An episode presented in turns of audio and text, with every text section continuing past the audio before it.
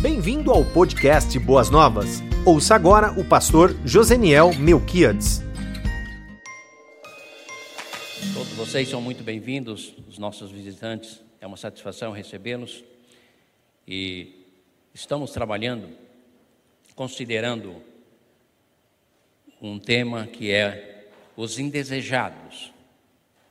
Indesejados a nível social, mas desejados, amados e é, alcançados, alvos da graça, do amor e do cuidado de Deus. É muito interessante isso quando nós consideramos que Deus diz assim, através do apóstolo Paulo: Eu pego as coisas que não são e as faço ser, e pego aquelas que pensam que são e as torno em nada. Para o mundo, o Evangelho é um verdadeiro absurdo. Quem sabe para as ciências sociais, um meio de manipulação, mas para nós o Evangelho é o poder de Deus para a salvação de todo aquele que crê. Não disputamos espaço com as ciências humanas, muito pelo contrário, reconhecemos o seu valor e damos o seu devido crédito, mas as nossas vidas são fundamentadas no Evangelho de Cristo Jesus, na pessoa dele, nos seus ensinamentos na sua morte, no seu sepultamento, na sua ressurreição, na sua ascensão e no seu retorno até nós. Nesta noite eu quero separar, nós vamos separar, e estamos encerrando essa série nessa noite. Próximo domingo iniciaremos uma série nova. E eu quero, nós queremos separar, e eu gostaria de convidar vocês a separarmos juntos, o texto de João, capítulo 8, de 1 a 11. É uma mulher sem nome.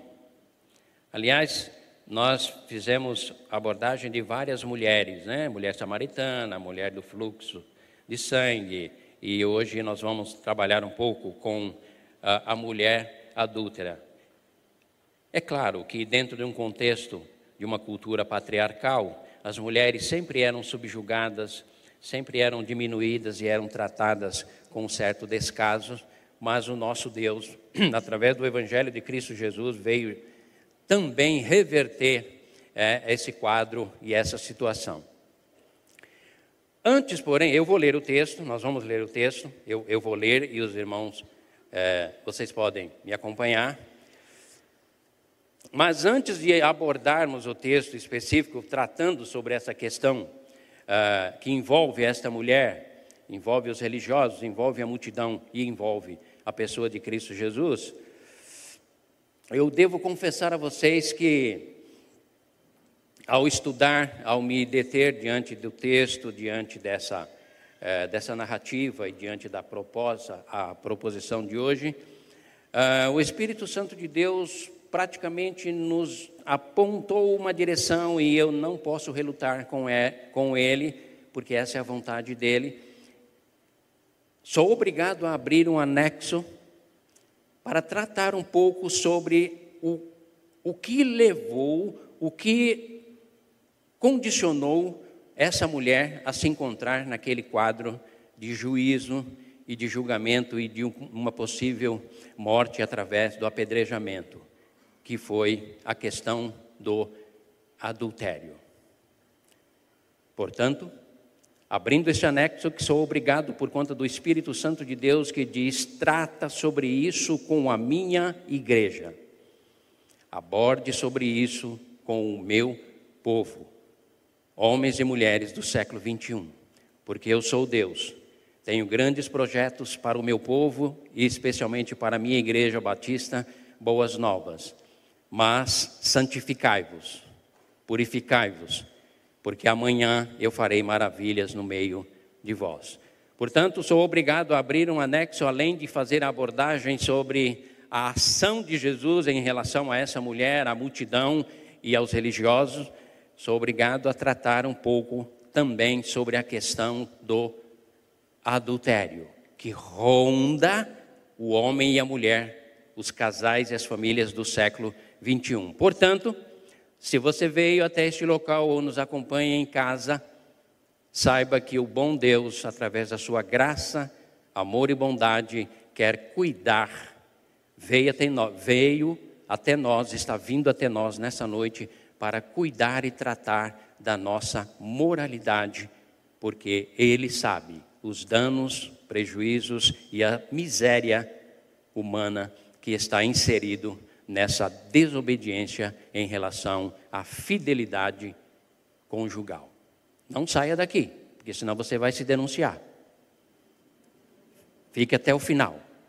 Segure a onda, porque a graça de Deus vai ser ministrada, o perdão dele vai ser ministrado, a restauração dele vai ser ministrada nessa noite, para quem sabe purificar a tua vida, a minha vida e nos levar a uma vida de poder, graça e autoridade. Mas vamos ao texto de João, capítulo 8, versículo de 1 a 11, na nossa nova versão internacional. Assentados mesmo como os irmãos estão, eu leio assim. Ao amanhecer, aliás, versículo 1. Jesus, porém, foi para o Monte das Oliveiras, depois de uma longa discussão que ele teve lá com os religiosos. Ao amanhecer, ele apareceu novamente no templo, onde todo o povo se reuniu ao seu redor e ele gentilmente se assentou para ensiná-lo. Os mestres da lei e os fariseus trouxeram-lhe uma mulher surpreendida em adultério. Fizeram-na ficar em pé, humilhar, degradar, expor. Fizeram-na ficar em pé diante de todos. E disseram a Jesus: Mestre, esta mulher foi surpreendida em ato de adultério. Na lei, Moisés nos ordena apedrejar tais mulheres. E o Senhor, o que diz? Eles estavam usando essa pergunta como armadilha a fim de terem uma base para acusá-lo. Mas Jesus inclinou-se e começou a escrever no chão com o dedo. Não se sabe até hoje o que ele estava escrevendo. Visto que continuavam a interrogá-lo, ele se levantou e lhes disse: Se algum de vocês estiver sem pecado, ou sem, sem pecado algum, seja o primeiro a tirar a pedra nela? Boa pergunta. Inclinou-se novamente Jesus e continuou escrevendo na terra, no chão. Os que o ouviram foram saindo, um de cada vez, começando pelos mais velhos. Compreenderam? Jesus ficou só, só com a mulher em pé diante dele. Então Jesus novamente pôs-se em pé e perguntou-lhe: Mulher, onde estão eles? Ninguém a condenou? Ninguém, Senhor, disse ela. Declarou então Jesus: Eu também não a condeno. Agora vá e abandone a sua vida de pecado.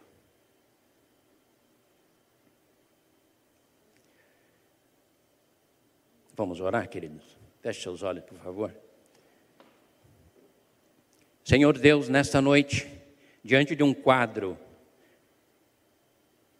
que, ao ser construído através da pessoa bendita de Jesus, o nosso coração se sente profundamente comovido em amor, ao contemplar tamanha graça, bondade, generosidade e expressão de, de perdão e aceitação.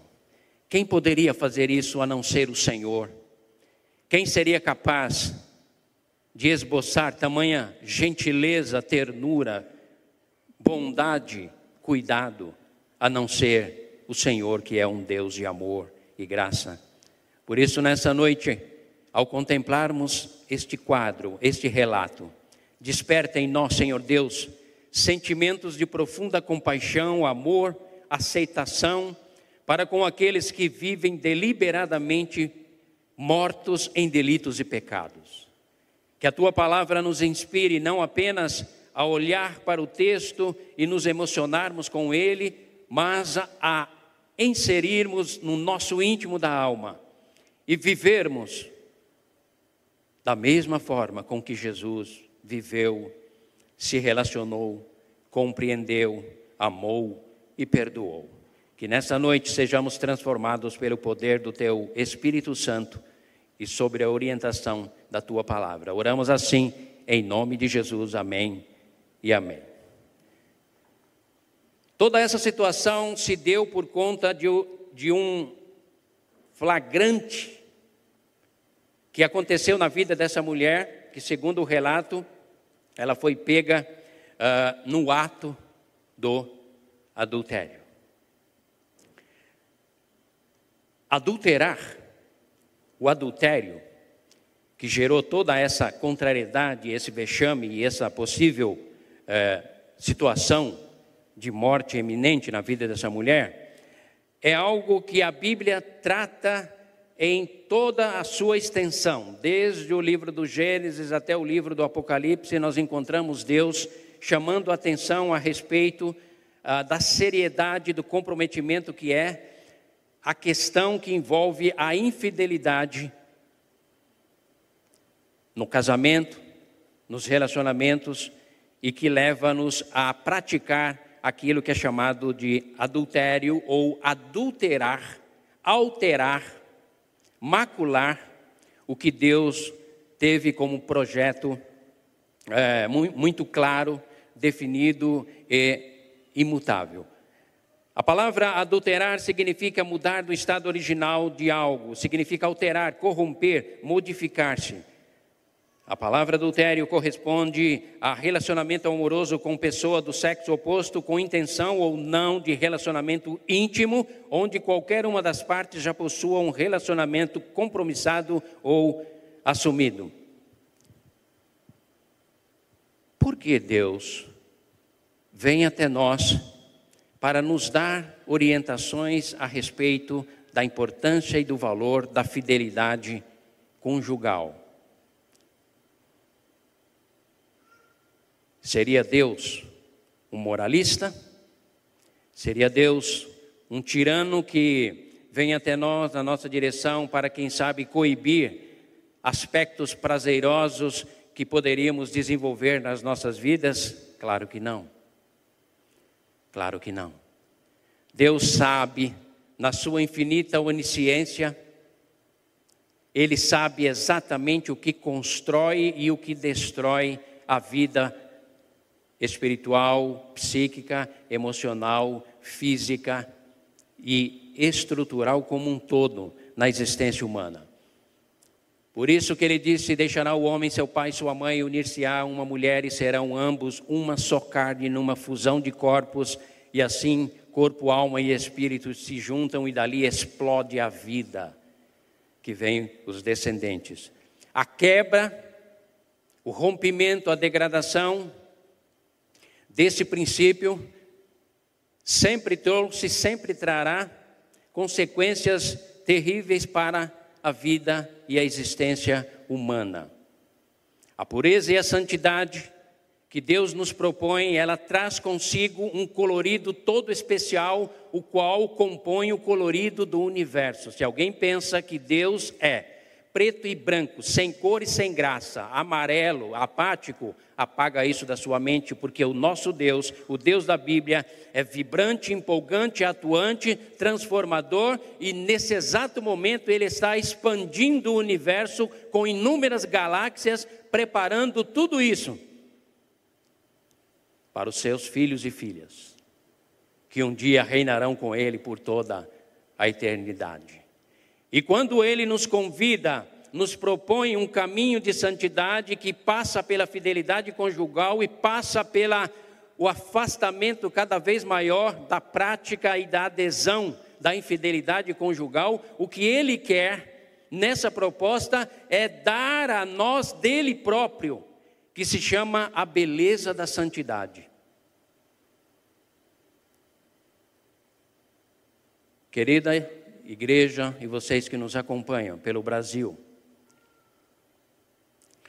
Nos tempos contemporâneos, por falta de conhecimento das Sagradas Escrituras ou por compreensão inadequada ou incorreta das Sagradas Escrituras e das suas propostas, uh, o adultério, a infidelidade tem sido banalizado, tem se tornado uma prática comum entre os seres humanos, acreditando que tão somente se refere a um deslize, a um, a uma, a um leve momento onde se busca um, um prazer além do prazer cotidiano.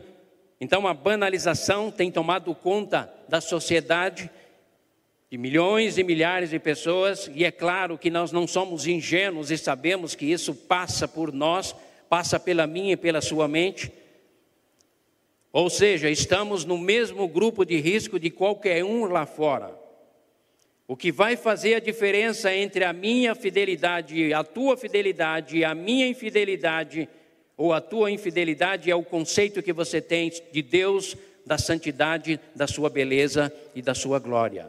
É isso que vai fazer toda a diferença. Além de ter nos dado Ele, dele próprio, Deus, que é o seu Espírito Santo. Andai em espíritos, diz Paulo, e não cumprireis as concupiscências da carne.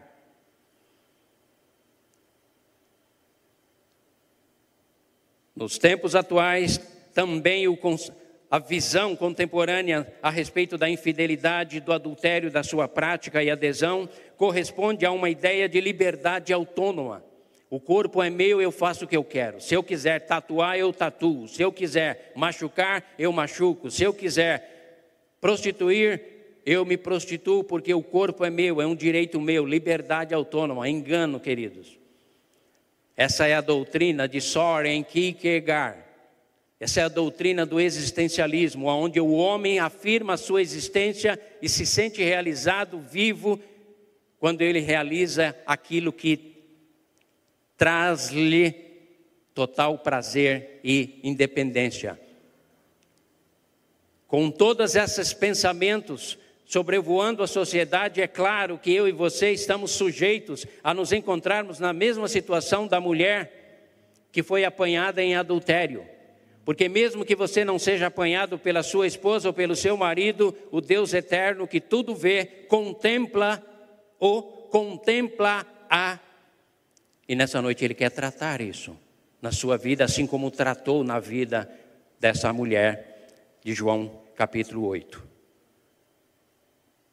Um outro conceito que se tem na atualidade é a chamada arte da sedução, aonde para nos sentirmos uh, valorizados e melhorar a nossa autoestima, ou precisamos flertar, ou precisamos conquistar, ou ser conquistado ou conquistada. Sabe quem vai conquistar você, querido? Quando você se dá, marido ou esposa, quando você se dá a esse conceito e entra na arte da sedução, quem vai seduzir e conquistar você é a morte. É as bolas de ferro acorrentadas que prenderão os teu calcanhar e quem sabe você seja evitado, você homem ou mulher, evitado de ser apedrejado como foi aquela mulher, mas de repente carrega verdadeiras pedras pelo teu caminho ou arrasta pelo teu passado, aonde muitas vezes nem ao menos esclarecimento total do perdão de Deus abastece as tuas emoções e a culpa te acompanha já há tanto tempo. A arte de sedução, como uma forma de aumentar a autoestima, tem sido propagado e sabemos, repito, não somos ingênuos que isso atinge a minha e a sua mente, porque nós não temos como viver isentos de toda essa influência do mundo, porque somos do mundo, estamos no mundo, mas não somos do mundo, somos de Deus mas ainda continuamos no mundo. Por isso que Jesus disse: Rogo-os, Pai, que os livre do mal. Não que os tires do mundo, mas que os livre do mal. E nesse conceito de mal estava inserido o adultério e a infidelidade. Uma outra questão que envolve o tempo contemporâneo é que na, na questão jurídica, ah, desde o artigo 240 de Aliás, o artigo 250 do Código Penal de 1830, apenas as mulheres eram penalizadas pelo adultério. Código brasileiro, 1830. Somente as mulheres. Aí foi evoluindo. Somente as mulheres eram punidas num ato, num pego, numa pegas, numa, no, no ato de adultério. Saltamos então para o artigo 240 de 1940, onde os homens passaram a ser, serem penalizados. Já melhorou, evoluiu, pelo menos igualitário, na questão de julgamento e punição do adultério em si. Mas é interessante como a, a, juridicamente nós fomos retrocedendo, né? não que a punição é, resolvia o problema, porque a questão não é de punição ou correção, é de conscientização, de compreensão sobre o valor e a importância da fidelidade. Aí nós chegamos, uh, saltamos a partir daí para a Lei 11.106, de 28 de março de 2005, quando houve a descriminalização do adultério. Legalmente, liberou geral não há problema nenhum. Não é mais criminalizado. Obviamente que nós sabemos que quando era criminalizado também não resolvia o problema, porque a questão está no coração humano, na conscientização de cada um de nós. E essa conscientização passa pela minha e pela sua mente, porque nós estamos, nós fazemos parte de toda a estrutura de, do pensamento, todos os valores culturais, língua, costumes, hábitos que envolvem toda essa questão. No Brasil, uh, segundo alguma, algumas estatísticas, nos apontam que no período de pandemia, os sites promotores de encontros extras conjugais, nome bonito, para falar sobre o adultério, porque é sempre assim. O inimigo das nossas almas, ele pinta o preto, o, o preto e branco sem cor, ele, ele pinta como se fosse colorido, como se fosse belo, como se fosse uma arte. Então, no Brasil, uma pesquisa aponta que em 2020, os sites que promovem encontros extras conjugais atingiram 60 milhões no mundo de adeptos. No Brasil, corresponde a 12 milhões de novos adeptos. São dezenas de milhares de homens e mulheres que, na escassez de valores, na escassez de comprometimento nos seus relacionamentos, na sedução das suas mentes, são levados a aderirem a esses, a esses encontros, e isso corresponde a, no Brasil a 12, 12 milhões de brasileiros e bras, brasileiras. Estamos somente atrás em termos de fidelidade, de infidelidade, só para vocês terem uma, uma noção, porque somos uma igreja consciente e lúcida e que construímos não apenas espiritualidade, mas espiritualidade associado a valores e fundamentos seguros. A nível de mundo, a Holanda está em primeiro lugar, Brasil, segundo lugar, terceiro lugar, Argentina. Triste ranking que nós ocupamos em segundo lugar. Percebe, queridos, porque nós tratamos disso e precisamos cuidar e sermos atentos em relação a tudo isso? Então, há toda uma banalização, há toda uma adesão sistematizada que polui a minha e a sua mente, divulgada pela mídia escrita, falada, divulgada por todos os meios eletrônicos, justamente para entorpecer a tua mente e te conduzir a um laço maligno e então gerar morte. É assim que Tiago descreve, que a concupiscência dos olhos leva à concupiscência dos desejos. E a concupiscência dos desejos leva a uma aflição da sensualidade.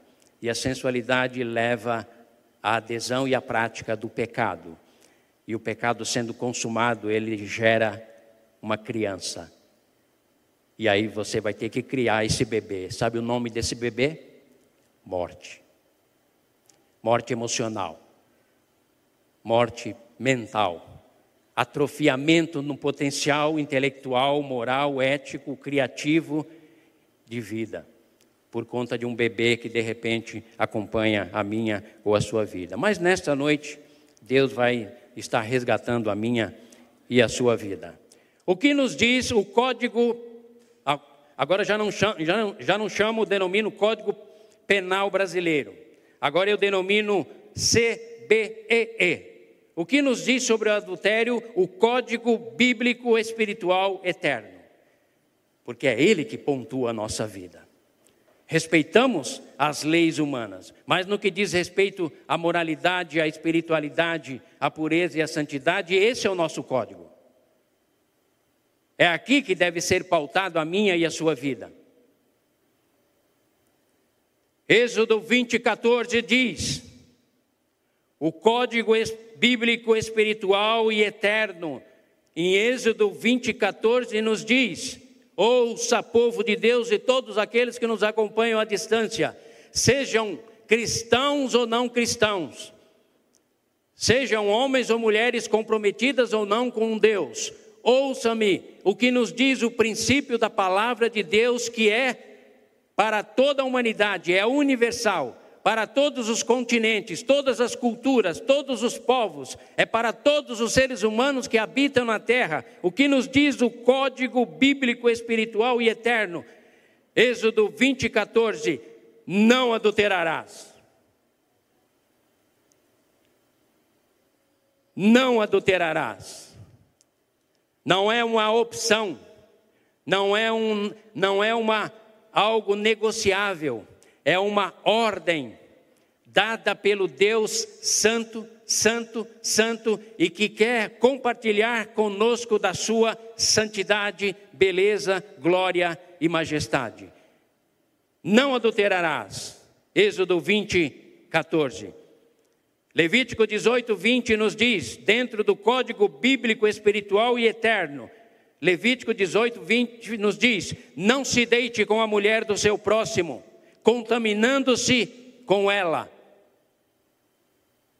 Levítico 20, 10, versículo 10 nos diz: Se um homem cometer adultério com a mulher de outro homem, com a mulher do seu próximo, tanto o adúltero quanto a adúltera terão que ser executado. Tempo de extremos. Tempo de extremos. Hoje não há execução por pelo ato de adultério, muito pelo, pelo contrário, a nossa própria legislação não traz nenhum ajuizamento sobre essa questão e não serve nem ao menos para trazer algum benefício a quem foi prejudicado, a menos que você prove danos morais, mentais, psicológicos, emocionais. Mas tudo isso é uma demanda jurídica. Mas no ponto de vista do Antigo Testamento, talvez você esteja me ouvindo e dizendo, pastor, isso é coisa da antiga aliança. É princípio. É princípio de Deus imutável, inegociável e que acompanha toda a humanidade, não como uma forma impositiva de Deus reinar ou a moralidade ser estabelecida na vida dos seres humanos, mas uma forma para que os seres humanos consigam desenvolver e viver o mais com qualidade sobre a face da terra, sem culpa, sem vergonha. Aliás, sem a vergonha, não é? Sem vergonha, é sem a vergonha do ato que foi cometido. Vocês repararam um detalhe aqui? Repararam um detalhe em Levítico 20, 10, comparado com os religiosos que levaram aquela mulher? Onde estava o marido? Repararam um detalhe? Por que levaram só aquela mulher? Se ela foi pega em flagrante, ninguém adultera sozinho. O que diz a lei? A lei diz: se um homem cometer adultério com a mulher de outro homem, com a mulher do seu próximo, tanto o adúltero quanto a adúltera terão que ser executados. Daqui a pouco eu, eu vou, nós vamos falar um pouquinho a respeito dessa questão e como que Jesus tratou três grupos que estavam ali representados. E quem são esses, esses três grupos? Volto a dizer, talvez você diga, pastor, o seu discurso é um discurso moralista. O seu discurso é um discurso, um discurso da antiga aliança. Porque na era da graça, no tempo da graça, nós entendemos que filhinhos não pequeis, porém se pecardes, tende um advogado diante do Pai. Confesse o seu pecado e ele é fiel e justo. erroneamente entendemos e somos muitas vezes acometidos pela doença da infidelidade, acreditando que basta uma declaração verbalizada e o perdão vem e a minha vida é restaurada. Quantos de nós, ou quem sabe quantos de vocês, ou quantos de vocês que nos assistem, carregam verdadeiros fardos nas suas mentes, corações e almas, gostariam tanto de voltar ao passado e, quem sabe, refazer e reconstruir a sua vida, porque o adulterar, a infidelidade conjugal, o trair uma aliança que foi feita diante dos homens e diante de Deus, diante do altar de Deus, traz consequências seríssimas para todo e qualquer ser humano que se atreva a quebrar esta aliança. Exemplos clássicos: Davi, Salomão e tantos outros homens que sofreram danos que não tiveram consertos. Então somos obrigados a olhar para tudo isso e dizer no meu coração e no teu coração: diga não ao adultério, diga sim à fidelidade, diga não ao adultério, feche a porta da tua vida, da tua alma, do teu casamento e da tua existência para a possibilidade do adultério. Diga sim e ore ao Deus eterno para que você seja um homem ou uma mulher fiel ao compromisso que você assumiu diante do Deus vivo, e a glória dele vai se manifestar sobre o seu lar. Os seus filhos serão abençoados sobre a face da terra, as suas filhas povoarão o mundo e abençoarão o mundo. A tua descendência será próspera e abençoada, porque é assim que o Deus eterno nos aponta. Queres experimentar os prejuízos de Davi? Olhe para a história dele. Mas, pastor, ele foi um homem segundo o coração de Deus, mas que arrastou fardos e mais fardos ao longo da sua vida no contexto da sua família. Leia o Salmo 32, leia o Salmo 51. Agora é mais interessante ainda, queridos, é que a infidelidade conjugal, o adultério que não deve, que eu e você devemos rechaçar,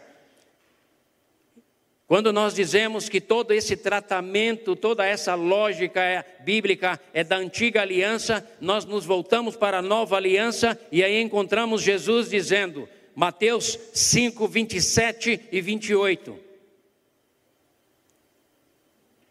Vocês ouviram o que foi dito: não adulterarás. Mas eu, Jesus, lhes digo: qualquer que olhar para uma mulher para desejá-la, já cometeu adultério com ela no seu coração. Você acha que a antiga aliança era pesada porque apedrejava? Jesus diz: cobiçou no teu coração, mulher, o marido ou outro homem, cobiçou no teu coração, homem, a esposa ou a mulher alheia. Jesus diz: o adultério já povoa o teu coração. Trabalhe Fecha a porta do teu coração e da tua vida, porque a sombra da morte está sobrevoando a tua existência. Hebreus capítulo 13, versículo 4 nos diz assim: O casamento de vocês deve ser honrado por todos, o leito conjugal conservado puro, pois Deus julgará os imorais e os adúlteros. Eu sei que você não vai falar um amém, porque o teu coração pode estar congelado, porque de repente essa semana o adultério rondou a tua vida.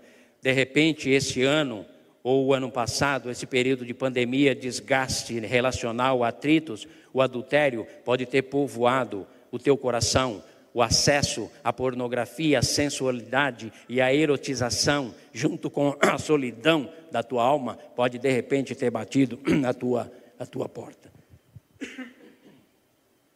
Mas o Deus eterno nos traz aqui nessa noite para dizer: fique alerta em relação a essa questão e feche a porta, porque eu sou Deus e tenho grandes maravilhas para a vida de cada um de vocês. Não os quero vivendo amarrados, atrelados e aprisionados pela culpa, pelo ressentimento, pela derrota, pelo fracasso e pelas doenças emocionais que tantas vezes são oriundas dessas questões. Quero te ver livre, porque eu sou a verdade, e conhecereis a verdade, e ela vos libertará. E se o Filho, pois, vos libertar, verdadeiramente vocês serão livres, livres e livres.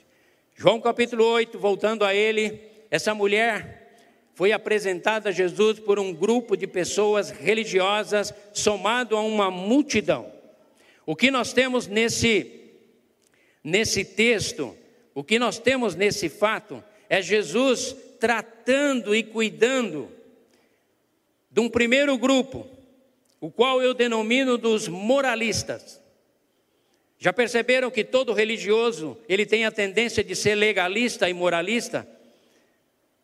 Todos aqueles homens tinham suas deficiências, mas eles acreditavam que a falha, o pecado cometido por aquela mulher era maior do que todos os demais.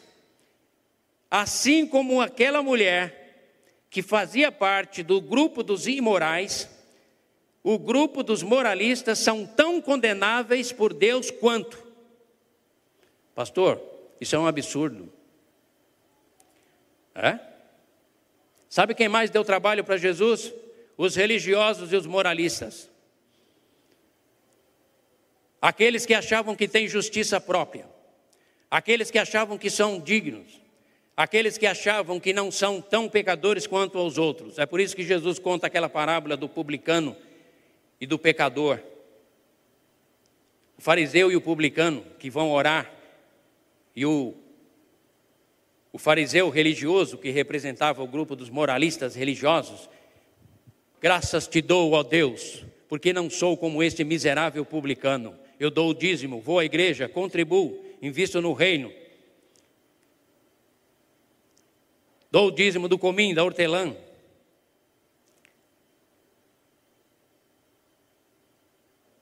O publicano, diz o texto, e de longe ele erguia sua mão. Ó oh Deus, tem misericórdia de mim, que sou um miserável pecador. E Jesus disse: Sabe qual oração foi aceita? A oração daquele que se humilha, porque aquele que se humilha diante do Pai, o Pai o exalta. E aquele que se exalta, o Pai humilha.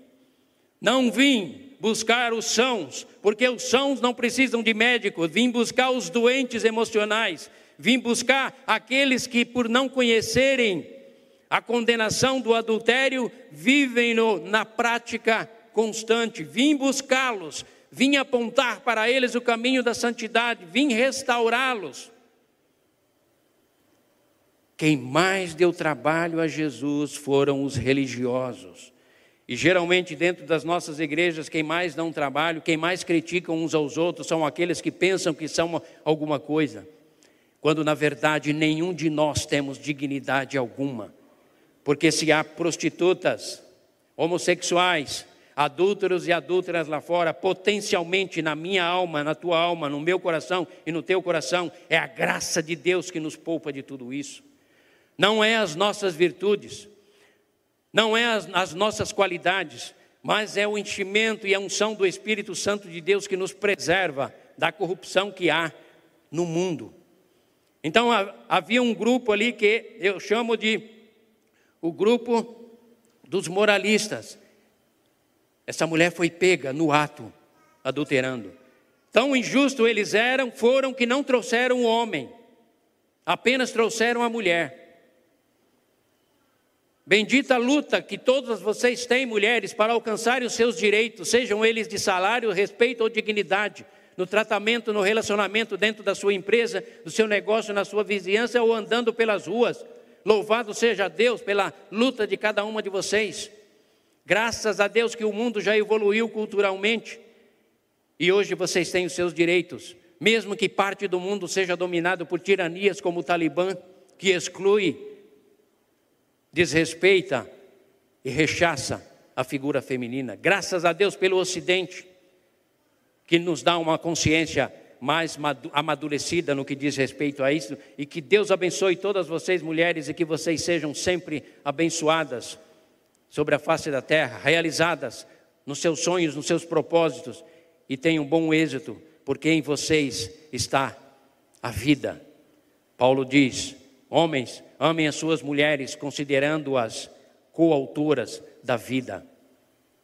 A vida veio de Deus, passa pelo útero feminino e vem a gestação e a vida explode na sua exuberância. É por isso que Jesus e o próprio Deus sempre cuidou muito bem, principalmente das mulheres. Então esse grupo moralista, eles estavam tão em falta com relação a Deus quanto a mulher, que faz parte do grupo dos imorais. Os imorais, eles já ficam prostrados, acreditando que nem ao menos a chance de se aproximar de Deus eles têm, porque os moralistas já disseram: você é imoral, você, se você não mudar a sua vida, Deus não vai te aceitar. Quando na verdade Deus muda a vida dos imorais através do poder do Espírito Santo. Todos estavam inseridos num contexto de condenação. Os moralistas, que eram os, os, os doutores da lei, os escribas, os sacerdotes. O grupo do representado pela mulher, dos imorais, dos decadentes, também estavam debaixo de juízo. Estavam quietinhos ali, porque geralmente os imorais sabem que não têm direito nenhum e sabem conscientemente que nem ao menos podem levantar a sua cabeça porque eles não se veem, não se acham dignos de contemplar os Deus, o Deus eterno. Já os moralistas, como nós, muitas vezes, achamos que somos merecedores das bênçãos de Deus, do cuidado de Deus, do amparo dele, quando na verdade estamos todos dentro de um pacote que se chama os indesejados. Sejam os moralistas, porque o moralista, ele é cruel, ele não tem misericórdia. Ele acha e imagina que tudo que Deus espera dele é moralidade, quando Deus diz: Eu espero compaixão, eu espero amor, eu espero generosidade da tua parte. E os moralistas, geralmente, eles são rígidos no dedo e flácidos em fazer a sua própria avaliação. Temos os moralistas, temos a mulher representando o grupo dos imorais e temos a multidão. Sabe como eu chamo a multidão? Eu identifico-os, os amorais. Sabe o que são os amorais? Aquele que não tem moral nenhuma e que não dá valor. Tanto faz. Ele não defende nada, ele não abraça nada, não faz questão de nada. Deixa a vida me levar, leva, leva, leva, leva, leva. Eu. Os amorais são aqueles que não têm posição nenhuma. Se estão no meio dos cristãos, parece que é cristão. Se está no meio dos pagãos ímpios que precisam da instrução de Deus, ele ganha a mesma forma. A gente chama do crente camaleão. Onde ele vai, ele ganha a cor. Esses são os amorais. Tão condenáveis por Deus, tão debaixo de juízo por, de Deus, quanto os moralistas, quanto os imorais. Eu pergunto: qual grupo você faz parte? Pastor, eu valorizo a moral porque a moral e a ética faz parte da conduta de um bom cristão. Parabéns. Mas que a tua moral, a tua ética, a valorização de tudo isso seja untado e mergulhado na graça e no perdão. Sabe por quê? Porque mesmo com a tua moral e a tua dignidade que tu achas que tem, com a tua ética corretiva que paga tudo em dia, mantém tudo em ordem e tal, você é devedor à justiça de Deus. Porque pelas obras da lei, diz Paulo, nenhuma carne será justificada diante de Deus, porque a lei não tem força para justificar ninguém. Muito pelo contrário, a lei foi nos dada, os mandamentos foram nos dados apenas e tão somente para nós identificarmos a fragilidade do nosso ser. E ao identificarmos, a lei serviu de aio, de condutor, de pedagogo, porque a lei naquele momento matou aquela mulher. A lei e os mandamentos naquele momento matou os moralistas. A lei e os mandamentos naquele momento matou também os amorais. E agora a lei aponta para aquele que é o justificador da quem precisa de justiça e não tem. Aí surge a quarta figura, que transforma todo esse contexto? Ele, Jesus Cristo. Ele. Porque ele traz perdão para o moralista, árido e seco, ele traz vida, ele traz vigor, ele traz alegria, como fez com um filho pródigo que foi imoral, destruiu tudo e ao voltar ele é acolhido. E também vai lá o pai e repreende o filho mais velho que foi o amoral, que ficou, mas não ficou, estava, mas não estava e tinha uma vida amarga. Todo moralista tem uma vida amarga, porque não exercita e não pratica a compaixão, não entende claramente e amplamente a graça de Deus, porque a quem muito perdoou, mais amou, a quem pouco perdoou, pouco amou. E o moralista acha que pouco lhe foi perdoado porque ele só precisava de um retoque. Sabe aquela ideia que só falta ser crente, é tão bonzinho? Não, queridos está perdido e perdida, e precisa da redenção que o sangue do Cordeiro é o único capaz de fazer.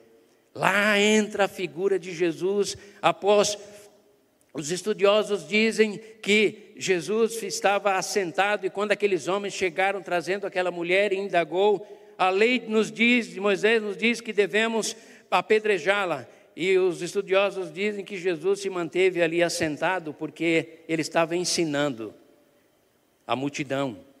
E ele não queria dar muita atenção porque ele achou aquele momento um momento inoportuno por parte daquelas pessoas. E eles insistiram: e aí, o que, você diz?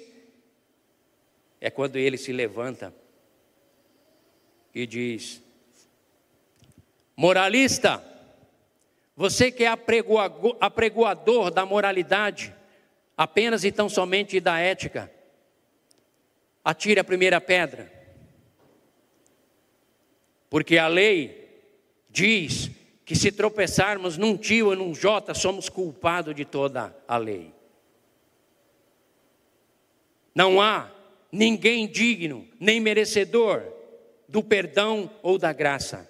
A imoral já estava prostrada, só esperando ser apedrejada, porque ela sabia do que havia cometido. A multidão amoral, aquilo para onde ela fosse empurrada, se alguém lançasse uma pedra, ela rapidamente também lançaria suas pedras, porque ela não tem moral nenhuma, ela é amoral. E ali está Jesus, tratando do moralista, tratando da multidão amoral e tratando da imoral digna de morte. E na fala dele, quem dentre vós não tem nenhum pecado, lance a primeira pedra. Esclareço-vos, porém, igreja e aquele que nos acompanham, que essa fala de Jesus não é um cartão verde, não é uma anuência ao pecado. Ou seja, ninguém pode avaliar nem julgar ninguém.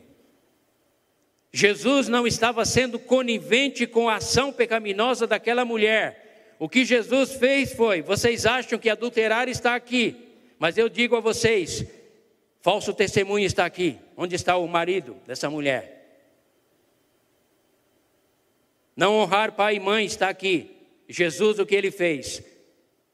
Todos esses pecados que vocês consideram pequenos ou insignificantes são tão graves quanto o adultério. Jesus não nivelou por baixo, não tornou o pecado do adultério insignificante relativo aos demais. Ele pegou todos os demais para tratar do coração daquela multidão, dos religiosos e daquela mulher. Ele equipara todos eles para mostrar que todos são passíveis de juízo e condenação diante da santa lei de Deus que é justa, pura, santa. Mas nós somos pecadores, miseráveis e indignos.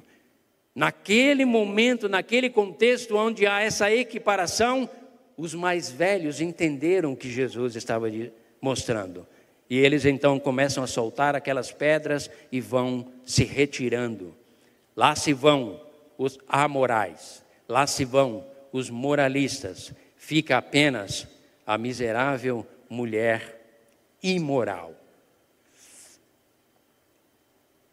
Deus, na sua infinita graça, bondade e misericórdia, volta-se exatamente para aquela mulher indigna, diante da lei de Deus, diante da lei humana, dignas apenas e tão somente de morte. E ele diz: Onde estão os teus acusadores, mulher? Ninguém ficou.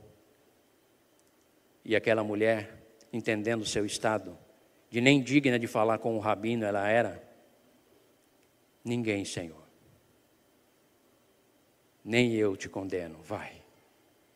Só te peço uma coisa: vá, vá viver a vida e não se deixe mais dominar pelo pecado. Vocês acham que aquela mulher saiu dali e foi viver dizendo: agora eu posso pecar porque eu encontrei a fonte do perdão? Não. Ela saiu dali com o seu coração perdoado, entendendo a gravidade do seu pecado e o juízo e a condenação a qual ela estava em iminência a ser abatida e ela entendeu a graça de Cristo Jesus. Não sabemos o final da história dela, mas sem dúvida alguma ela entrou para a nossa história da Bíblia, para nos mostrar que o Deus eterno sobe montanhas, atravessa vales, deixa as 99 e vem em busca daquela uma, daquela uma ovelha porque Ele é o bom pastor. E Ele acolhe essa ovelha nos seus ombros gostosos, cuida das suas feridas, lhe concede o perdão e dá a ela um novo sentido da vida. Querido irmão, irmã, amigo, repito, feche a porta para o pecado do adultério. Abra a porta para a unção e derramamento do Espírito Santo sobre o teu casamento e tua vida conjugal. E faça com a tua esposa ou com o teu esposo uma nova aliança de consagração ao Deus Todo-Poderoso. Porque nessa noite, Ele está aqui para oferecer cura, libertação, restauração e perdão. Se porventura, se porventura o adultério, a infidelidade tem pontuado o teu coração, o Espírito Santo diz: Filho, eu só posso te perdoar se você confessar. Filha, eu só posso te perdoar se você confessar.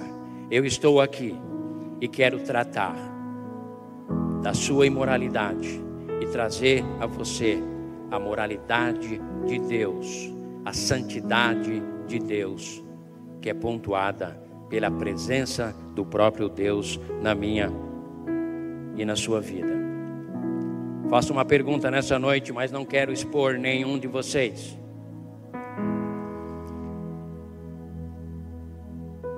A sombra da infidelidade pontuou ou tem pontuado a tua vida? Feche os teus olhos, que nós vamos orar pedindo o perdão, a restauração e a renovação da tua vida. Seja você homem ou mulher, nessa noite, Deus te dá a oportunidade para o arrependimento, a contrição e a confiança, a fé plena de que Ele tem poder para perdoar todos os teus pecados platônicos ou pecados consistentes e conscientes, ou inconscientes, mental ou emocional. Esse é um tempo de restauração, queridos. O refrigério e o bálsamo do perdão de Deus, através de Cristo Jesus, está sendo derramado sobre esta igreja. Não deixe passar essa oportunidade. Pastor, eu já errei demais. Ainda que os vossos pecados sejam vermelhos como carmesim ou como escarlata, eu os tornarei brancos como a neve. Porque nas minhas mãos, diz o Senhor, está o poder para perdoar. Eu só te peço uma coisa: me dá teu coração, me dá tua vida, me dá tua vida conjugal, me dá tua vida sexual, para que eu possa transformar e conduzir você para o louvor da minha glória. Ah, meus filhos e filhas, diz o Senhor, como eu desejo abençoá-los. Estou ansioso para ministrar a minha bênção sobre a vida de cada um de vocês. Feche seus olhos, vamos orar. Obrigado, Senhor, pela tua palavra que é viva e eficaz e penetra no nosso coração. Obrigado, Senhor Deus, porque a tua palavra restaura a nossa moralidade, nos dá consciência, firmeza e solidez no nosso caráter e também transforma o nosso mundo íntimo, aquele que só nós e o nosso travesseiro sabemos o que se passa. Pai eterno, eu quero pedir em nome de Jesus que a tua bênção, a bênção do perdão e, a, e da restauração, seja ministrada sobre o teu povo aqui presente e aqueles que nos acompanham. Por mais tenebrosos terríveis caminhos que talvez alguns têm trilhado com as suas mentes, emoções ou na vida prática. Que o Senhor ministre o teu perdão e traga a cura às nossas emoções perdoando-nos nossos pecados, lavando-os no sangue de Jesus. E assim nos dê poder e graça através do Teu Espírito Santo para irmos e não vivermos mais dominados, escravizados ou subjugados pelo pecado, mas que a tua santidade se manifeste na vida de cada um dos teus filhos e filhas. Como amamos o teu povo, Jesus, como pastores dessa igreja, como amamos o teu povo e desejamos vê-los bem-aventurados, felizes e abençoados sobre a face da terra.